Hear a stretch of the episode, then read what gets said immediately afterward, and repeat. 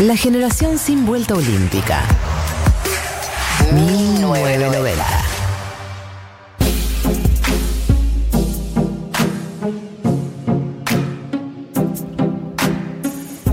Quince y 10, 24 grados, 24 de octubre. Ah, ya. Uy, ¿qué pasó acá? Seguimos en 1990. Y vamos a entrar en la columna de dilemas incómodos de esta semana con María del Mar Ramón Vélez, que va a hablar de lenguaje y de sexo. Me interesa. ¿Te interesa? Ambas. Me interesa. Mirá, qué curioso. Bueno, muy bien. Me parece muy bien que siempre nos interesen las palabras. Hay que interesarse por las palabras, eh, que son algo muy importante. Eh, primero, antes de empezar, le dedico esta columna a Juliana Ángel Osorno, eh, que es una gran amiga con la que trabajamos estos temas, pues es una lingüista maravillosa, genial y brillante que vive en Brasil y hablamos mucho de coger y, de, y, de- y del lenguaje, eh, curiosamente, para escribir sobre este asunto. Así que le mando un beso a Juliana, eh, de quien soy muy fan. Ahora, para entrar un poco en el tema, eh, vamos a, a- a partir como de una base eh, para poder desarrollarlo y es, bueno, durante la cuarentena, eh, sextear estuvo como, fue la práctica, la práctica definitiva. Fue la práctica que nos acercó a la, a la sexualidad en el momento en el que se nos prohibió eh, durante la cuarentena, que, que sigue un poco eso, pero ya con algunas eh, laxitudes para encontrarnos con otros y otras, pero bueno, esto ya lo hablamos en la columna.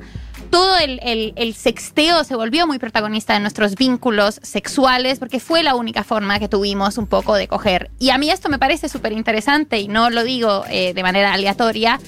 Y es, quizás descubrimos, o al menos yo no lo sabía, porque no es una práctica sobre la que se haya investigado tanto y no hay tanto sobre sextear, que sextear es coger, es una forma de coger. Yo siempre estuve mucho más convencida de que estaba relacionada a la masturbación, porque bueno, vos estás solito, solita, más o menos, hablando con una, dos o más personas, eh, pero te estás tocando vos, solo a vos.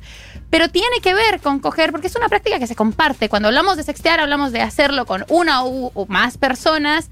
Y eso está mucho más relacionado, eh, así, el, el- como la forma de, de estimularnos sea la masturbación, está mucho más relacionado a la relación sexual. Y también es interesante pensarlo de esta forma, porque siempre es importante salir de la idea de que las relaciones sexuales son la penetración, ¿no? A vivo. Bueno, sextear es coger.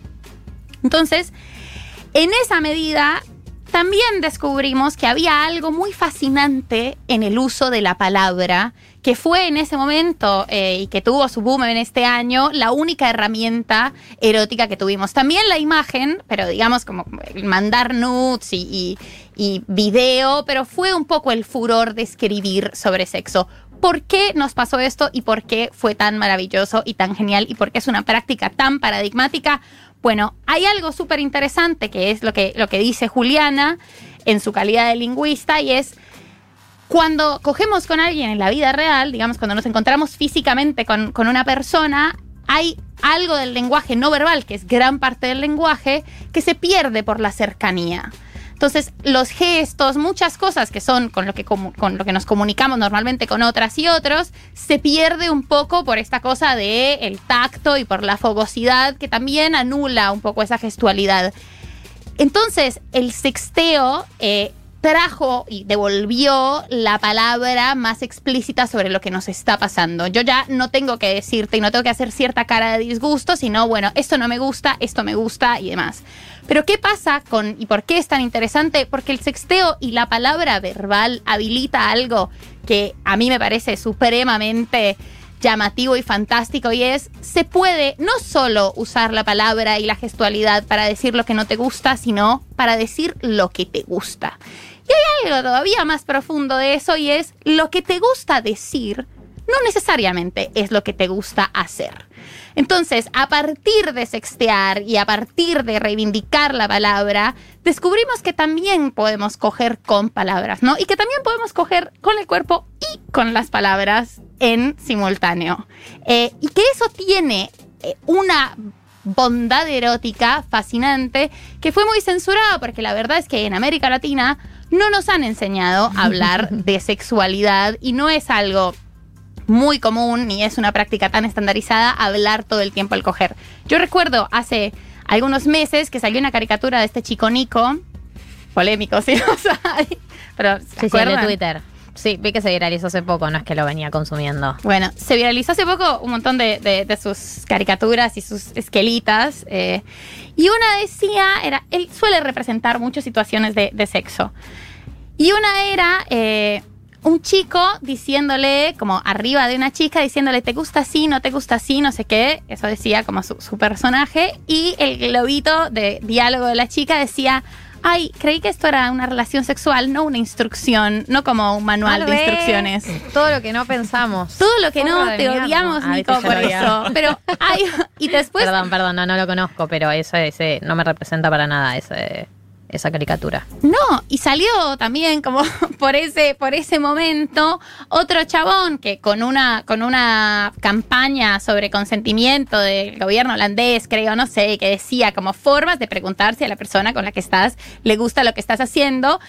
Era obviamente un tincho y se viralizó mucho por Twitter. Un tincho no como tú, Marto. Gracias, por eso le decimos Marto.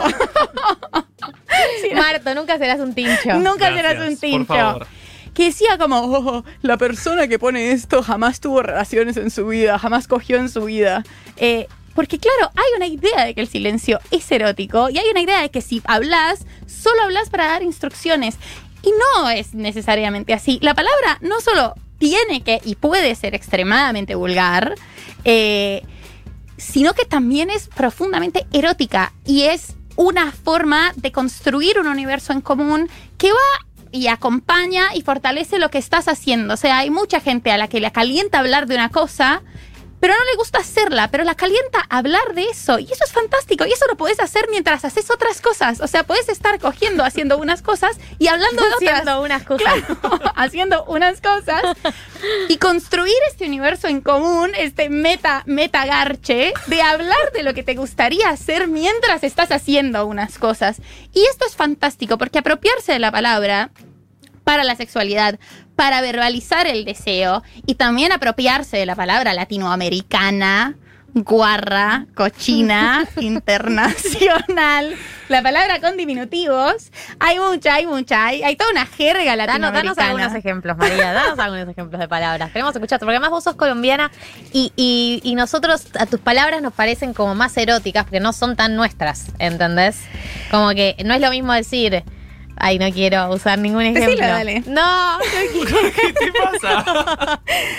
Bueno, hay algo interesante sobre las palabras que también destaca eh, Juliana y es que las palabras no son inocentes también. Las palabras y, y sobre todo en nuestras regiones denotan cuestiones de clase, cuestiones de nacionalidad. Y hay una teoría que tenemos nosotras dos y es, en Argentina la gente usa más las palabras eh, de coger y más las palabras como que, que con las que nos referimos coloquialmente a los genitales, porque no solo se usan en el contexto privado de, de las relaciones sexuales, sino que están muy dando vueltas en el ámbito público. Uno dice la concha de Dios, está en pija, como lo dice todo el tiempo. Entonces, el momento en el que tenés que decir, Mirá, Claro, me río. Soy una tarada. claro, Dijo pija. dijo, pero todo el tiempo decimos pija y concha Sí, en, en, en pija. lo público. en pija. Claro, la concha de tu hermana, la concha de la lora. Por eso quizás es un poco más fácil usarlas. Pero si yo te digo conchita, Ay, no. se no. pica, claro, No. es difícil. No, no, eh. no, no, no. Bueno, hay algo. No quedó claro. No. Galia, ¿sí o no? No, no, no, No, no, no, no, no, no, no, ok. no, no, Pero no. los diminutivos también ese, son. ese diminutivo me hirió. Claro, pero hay como una cosa muy, muy pulgar de los diminutivos para estas palabras. Pero pijita, no. ¿Ah? Con pijita no pasa lo mismo. Y bueno, los hombres tienen ciertos problemas con, con- vas a sacar. con poner Claro. diminutivos. Hay una cosa de la hombría al Por eso, referirnos al a las revés. pijas, a las vergas, como decimos en Colombia, que sería inadmisible pasarlas a diminutivo y también de cierta infantilización. eh, Sí, claro. Pero esto no tiene una crítica moral. Algunas de las palabras eh, en esta Latinoamérica callejera y multiversa, yo quiero decir esto, yo puedo decir concha totalmente cómoda. Porque no es la palabra colombiana. Claro. no fui criada con- Claro. con, esta palabra como censura. Listo. La pija, la verga, el culo, la chimba es colombiana, el chocho es colombiana, las tetas, la cuca, la cuquita La- es el sinónimo de concha colombiana. El ojete, la raja, el pan, la arepa, el roscón, la rosca y la leche. No, y no, también no, El pan sabe y la arepa. Todo muy colombiano. Ok. Es Eh, muy fuerte porque hay algunas palabras que fuera de contexto, o sea, yo personalmente tengo un problema con eh, a decir mucho la palabra chele, chelita, chechona, todo eso me, me- me- me genera problemas, la ch en todo lo sexual. Mm. Pero entiendo que en un contexto sexual sucede y no es que me horrorizó.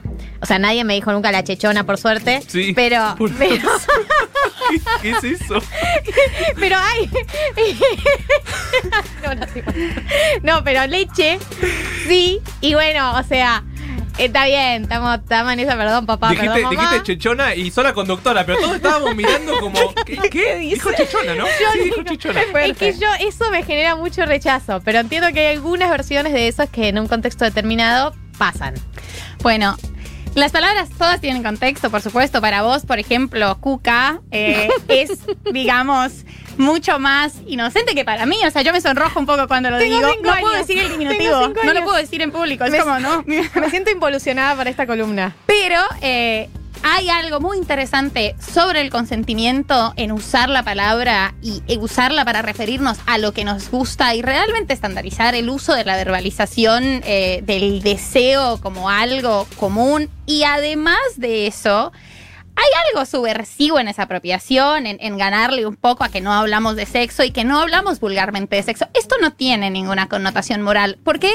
Porque lo más interesante y a lo que va esta columna es, hay unas prácticas corporales, pero también se coge con las palabras y también se, se puede pensar en la fantasía y se puede calentar con la fantasía y podemos calentarnos con vulgaridades y cosas que no haríamos, pero que nos calienta decir. Y hay que estimular mucho más eso porque es piola para el consentimiento, porque es subversivo y es una forma muy interesante de reapropiarnos del lenguaje y porque es muy rico. Es, muy- es muy- es rico, ¿ves? Ahí eso me gusta de, de latinoamericana diciéndote que es rica. Es rico, es rico. muy hot. Eh, Muy rica. que- Ay, María, qué hot que estás hoy. Gracias. Sos muy rica vos también. Oh. Muy rica tu columna también. Muy rico Muchas todo. Gracias, muy rico todo. Muy linda la novia, muy rica la torta. Esto ha sido los dilemas incómodos de hoy.